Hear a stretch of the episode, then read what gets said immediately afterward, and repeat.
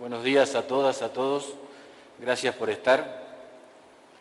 Bien, como lo anunciaba recién el locutor y es un tema excluyente desde el día viernes a la mañana, eh, la nueva aprobación del presupuesto nacional impacta en cada una de las jurisdicciones provinciales. En base a eso y a, durante el fin de semana, haber accedido al impacto en detalle en las distintas partidas presupuestarias que, sin duda, tienen consecuencia en el presupuesto provincial. En el día de ayer decidimos, junto al ministro de Hacienda, Ernesto Franco, pedirle a la Cámara de Diputados que se postergara el tratamiento del presupuesto en el ámbito legislativo provincial. Como ustedes saben, hoy a las 9 de la mañana el, contador Franco, después de la visita de los ministros, iba a ser un cierre del presupuesto y la Cámara de Diputados había dado su propio cronograma para seguir con el tratamiento legislativo. Queríamos informarle a ustedes, a través de ustedes a toda la sociedad pampeana, del impacto que tiene en las finanzas públicas provinciales y municipales la nueva aprobación del presupuesto. Como ustedes sabrán, hay una suma que ya es pública, nosotros lo que hemos determinado es el desglose, el impacto en cada una de las partidas y en las administraciones comunales. En lo que tiene que ver con la distribución de esos 3.180 millones de pesos que tienen que ver con una disminución de los ingresos que iba a tener la provincia de La Pampa en concepto de impuesto a los bienes personales, impuesto a las ganancias. Eso se desglosa de la, siguiente manera. Los municipios, y en eso en el día de hoy estaremos informando a cada intendenta o intendente el impacto en cada presupuesto municipal, muchos de esos están también debatiendo en esta, en esta semana.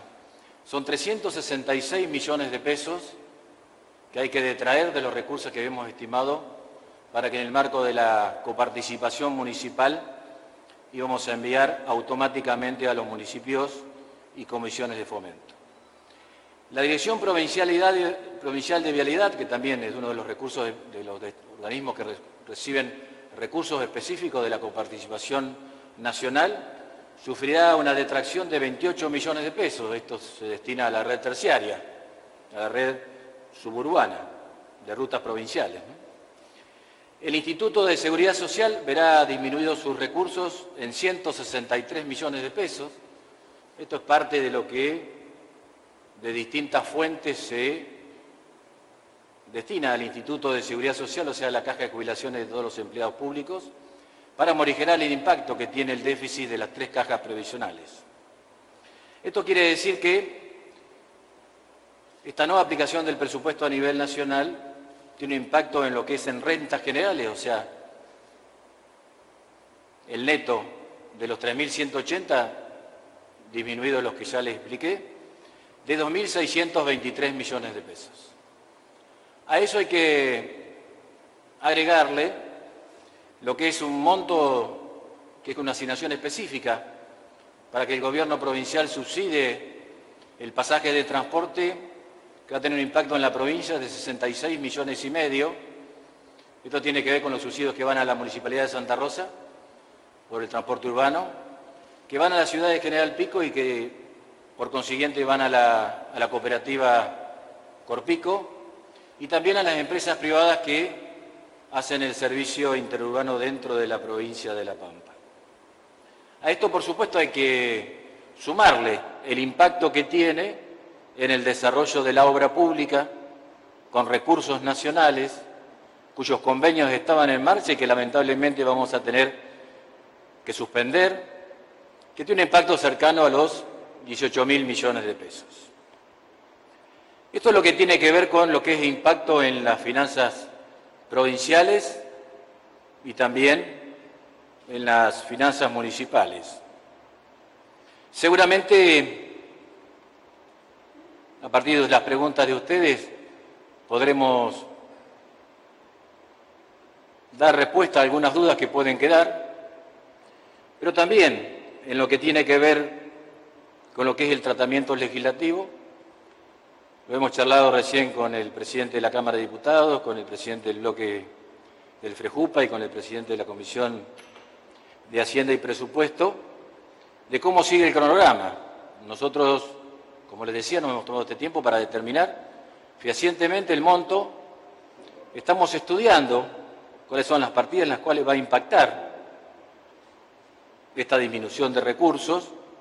Mañana el ministro Franco le hemos propuesto a la Cámara, y en eso será un resorte institucional en el marco de la división de poderes, si reanudamos el cronograma mañana mismo, y en lo que tiene que ver con la pregunta que seguramente ustedes se harán, en qué estamos viendo, de qué recursos se van a disminuir. Como ya lo dijimos en lo que también fue un golpe a las finanzas provinciales, la nueva aprobación de una renovación de una deuda la semana pasada en la Cámara de Diputados por 1.764 millones. Principalmente eso tiene que ver con lo que, desde el punto de vista técnico, se llama la economía por no inversión. Pero eso no descarta algún otro tipo de medidas que también lo, estaremos analizando en el día de hoy, en lo que falta del día, y mañana propondremos al Poder Legislativo cuáles son los cambios específicos. Lo que sí, una decisión que hemos tomado desde el primer día y que tiene que ver con esta coyuntura, pero mantenemos siempre la palabra y que entendemos ideológicamente por dónde pasa la reactivación económica, es que el ajuste no va a pasar por los salarios. Hoy hemos cerrado una paritaria, como ustedes lo saben, garantizando la cláusula gatillo con un mínimo del 50% y un bono para todos los trabajadores y también para los jubilados de 22.500 pesos. Así que en ese sentido queremos dar la tranquilidad de que seguramente vamos a tener que tomar esa decisión tan, tan difícil que es hacer menos obra pública, pero no nos queda otra alternativa. No vamos a bajar el nivel de prestación de los servicios públicos bajo ningún punto de vista. Sabemos en el caso de sanitario que aún tenemos hoy el fantasma de, esta crisis sanitaria del COVID, pero en base a, una inversión histórica y que nos, nos la permitió nada más ni nada menos que tener reservas aunque algunos solayen ideológicamente cuál es el rol de las reservas, nosotros tenemos reservas para dar respuesta cuando hace falta. Y las dimos con el COVID, hoy tenemos una campaña de vacunación muy fuerte, que nos permite ser muy optimistas con respecto a lo que viene, solo depende de cuidarnos nada más. Y, en ese sentido vamos a tener que tomar esa decisión de que tampoco sabemos cuál va a ser la evolución a nivel nacional. En esta reconducción del presupuesto saben que los recursos van a ser escasos si lo comparamos con el proceso inflacionario. Son recursos a valores 2021. Quien pueda hacer previsiones ciertas en la Argentina realmente se autotitula de mago. Por eso después vamos a hablar del tema de de lo que tiene que ver desde el punto de vista político, la decisión de, Juntos por el Cambio de dejar sin presupuesto al presidente de la Nación. Con respecto a ese tema, al tema del enfoque político, ¿de qué significa dejar sin presupuesto a un presidente de la Nación? Y en esto yo voy a hablar desde la experiencia personal y seguramente Roberto también, que fue diputado nacional, y Ariel Rauschenberger, que fue diputado hace poco. Sabemos quienes entendemos los resortes de la institucionalidad, de la gobernabilidad. Sabemos que el presidente, por el voto popular, es el jefe de la Administración Pública Nacional. Y la principal herramienta es la ley de leyes, es el presupuesto. No se puede gobernar, no se puede gestionar sin presupuesto. Por eso nunca voté un presupuesto en contra, a pesar de que el gobierno no era mi signo político, porque entendía la institucionalidad y la gobernabilidad. Son chicanas políticas ya que no me gusta el presupuesto, porque tenemos toda una historia de los presupuestos. La palabra lo indica, es un presupuesto. Muchos hablan de las inconsistencias, que del 33% de inflación no era cierto. Pero las inconsistencias existieron siempre. Por una cuestión que yo les digo, es un presupuesto basado en proyecciones económicas, que siempre la Argentina nos costó tener previsibilidad económica por los vaivenes también de la inestabilidad local, pero también por los vaivenes de la incidencia que tienen las crisis mundiales. Nos ha pasado. Por eso no podemos hablar de que una excusa son las inconsistencias. Recuerdo en el 2017 se aprobó un presupuesto primero en diputados, primero en, en senadores, y a la semana cuatro funcionarios del gobierno macrista estaban cambiando las proyecciones. A la semana. Y en cuanto a la técnica legislativa, sabemos que aprobar un presupuesto no significa estar a favor del programa económico de un presidente. Es darle la herramienta para gobernar, para gestionar. Eso se lo dio el voto popular. Eso es garantizar la gobernabilidad. Para eso existe en el ámbito legislativo la votación en general y en particular. Las veces que aprobé o que no rechacé el presupuesto nacional, siempre marcamos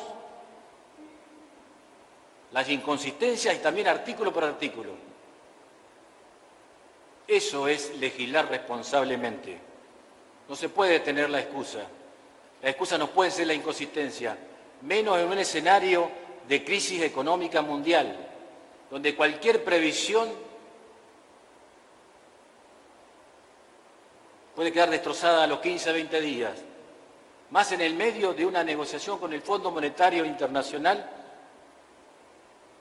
en el cual el gobierno del Frente de Todo tiene que hacerse cargo de una deuda irracional, ilógica,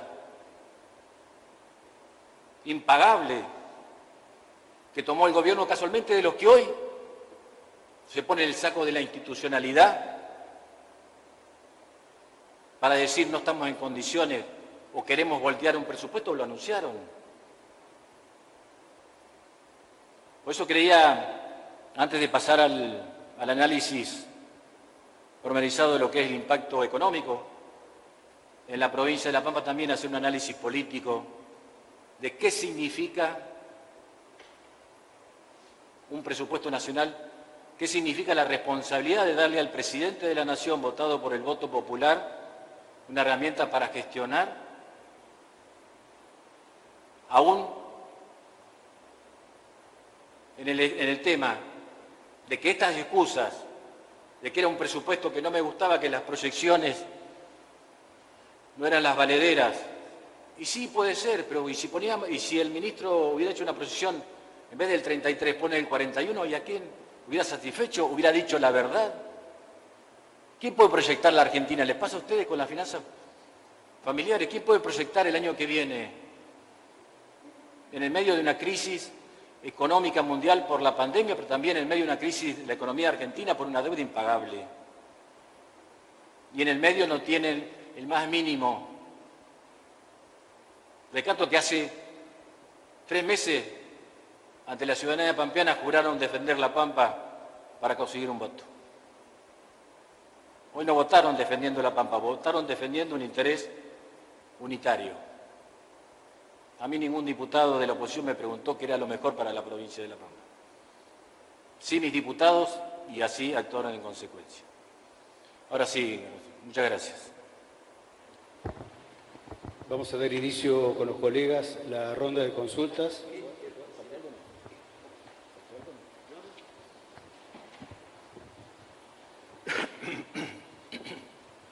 Eh, gobernador, buen día. Guillermo Ingracia de FM Full y Full Diario.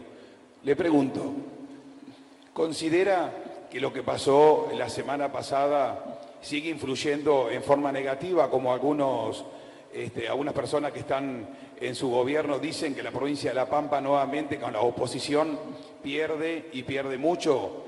Seguramente se refiere a lo que pasó en el gobierno anterior cuando Macri era presidente. Y alguien de la oposición que hoy es este, diputado, como Martín Maqueira, seguramente usted lo leyó y si no se lo comento, dijo que La Pampa puede hacer todas las obras que quiera con recursos propios. ¿Tiene algo para decirle? La Pampa tiene esos recursos. Muchas gracias. Creo que esa contestación la hizo muy bien y está reflejado en uno de los medios, no sé si en todos, hoy el contador Franco. Pero claramente, digamos, yo lo dije hoy, el nivel de reserva, uno puede hablar de reserva, pero nosotros hablamos de fondos anti, anticrisis. Nosotros nos hicimos cargo de aumento de un 30% en el presupuesto de salud por una pandemia gracias a la reserva, gracias a ese fondo anticrisis. Son los que dan respaldo a las políticas públicas. Yo no puedo mantener un servicio público de calidad si a su vez no tengo espalda financiera para enfrentar cualquier bien de una crisis. Pero bueno, yo preguntaría si en el caso de que le tocara alguna vez gobernar a la oposición en la provincia de La Pampa, ¿qué hacen con una pandemia sin reservas? Lo sé lo que podrían hacer. Podrían aplicar una de las teorías de Macri que dice que se mueran todos los que se tengan que morir. Y que el mercado soluciona todo. Y ahí donde ideológicamente estamos enfrentados desde el punto de vista si estamos con el Estado o con el mercado. Yo creo que es una cuestión ideológica lo que plantea Martín Maqueira. No hacen falta reservas. En otras provincias donde no gobierna el peronismo, no hay reservas, hay deuda. ¿Y cómo se financian? Endeudándose más, endeudándose más. Ustedes saben, día a día toman más deuda. Está bien, pero son cuestiones de ideología y una concepción de qué es el Estado y cómo se debe administrar los recursos de todos los pampeanos y las pampeanas. Gracias. Siguiente pregunta, por favor. Sí, buen día, Juan Carrizo, el Diario de la Pampa. Eh, dos preguntas. Eh, la primera, en cuanto al presupuesto provincial, si a partir de esta reformulación la idea es presentar un presupuesto nuevo o eh, ampliar, el, ratificar el que, ya, el que ya está en vigencia de este año.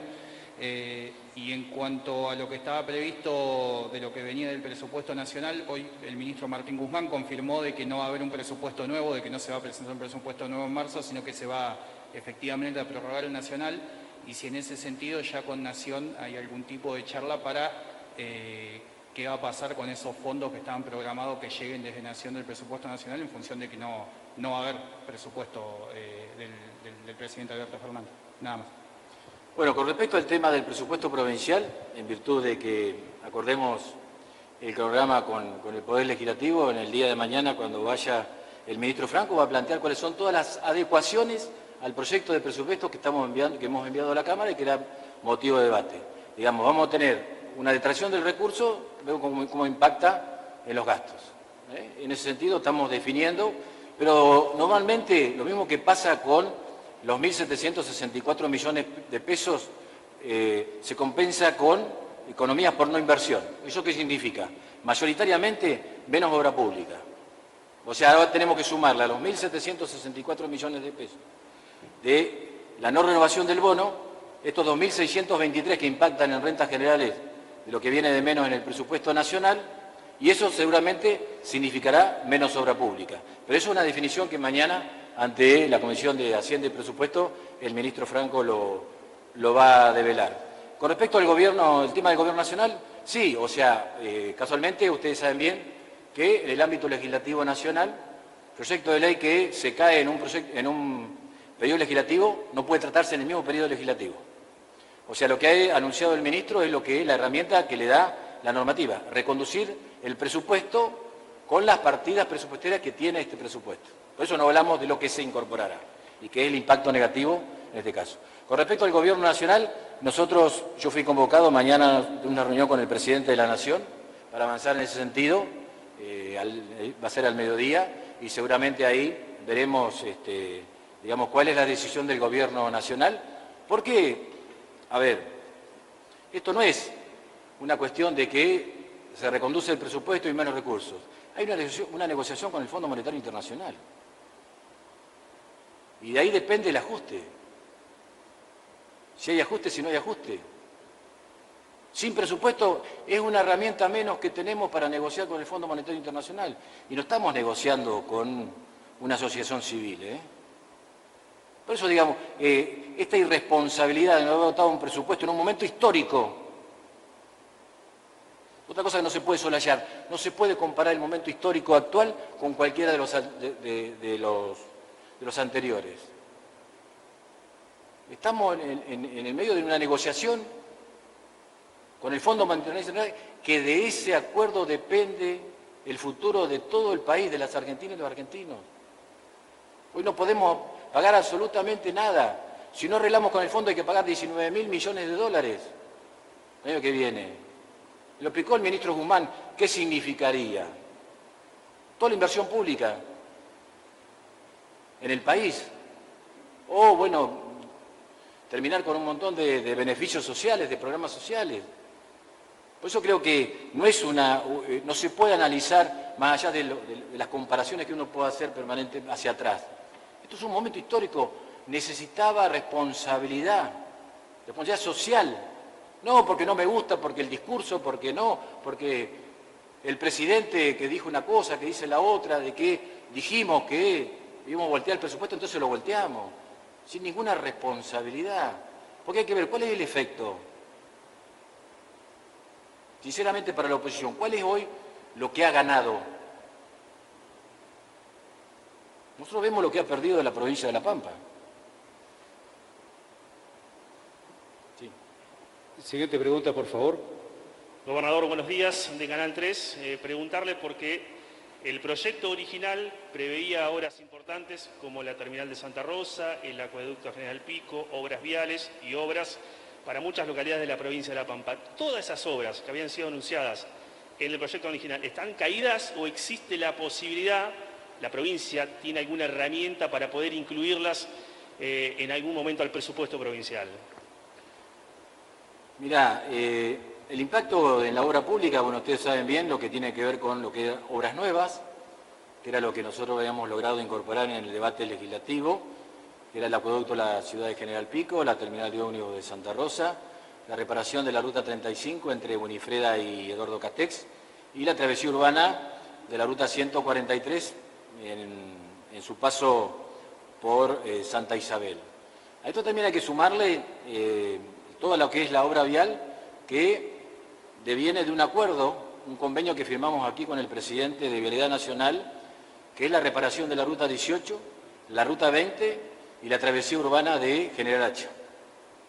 Ustedes saben bien que nosotros hemos iniciado el proceso eh, licitatorio, pero esos recursos son sostenidos por el Gobierno Nacional. O sea, la provincia paga y el Gobierno Nacional no paga la provincia de La Pampa. Esos recursos estaban en el presupuesto 2022, no están. Y después, bueno, en el devenir de lo que, tenemos, y hoy no podemos hacer futurología, no sabemos, sabemos que se va a reconducir el presupuesto, en la primera etapa ahora no están.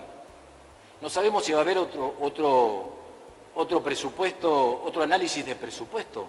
Y si hay otro análisis de presupuesto con la mayoría por parte de la oposición, no sabemos cuál va a ser el objetivo del presupuesto. Saben bien que la votación le dio al oficialismo 121 votos. Con eso no se aprueba un presupuesto. Muchos dicen, puede haber otro presupuesto. ¿Y quién lo va a definir? ¿Junto con el cambio? ¿Va a seguir bajando los impuestos a los altos capitales? Porque una, una de las cuestiones que no viene a la provincia de La Pampa, cuando analizamos la incidencia que tiene en la menor recaudación de bienes personales, ese impuesto coparticipable, significa que a los patrimonios, un ejemplo, a los patrimonios mayores a 18 millones de pesos, en vez de pagar la alícuota de 2,25, pagan la alícuota de 1,25. Bueno, este es un ejemplo para analizar qué presupuesto aprobaría la mayoría liderada por Juntos por el Cambio.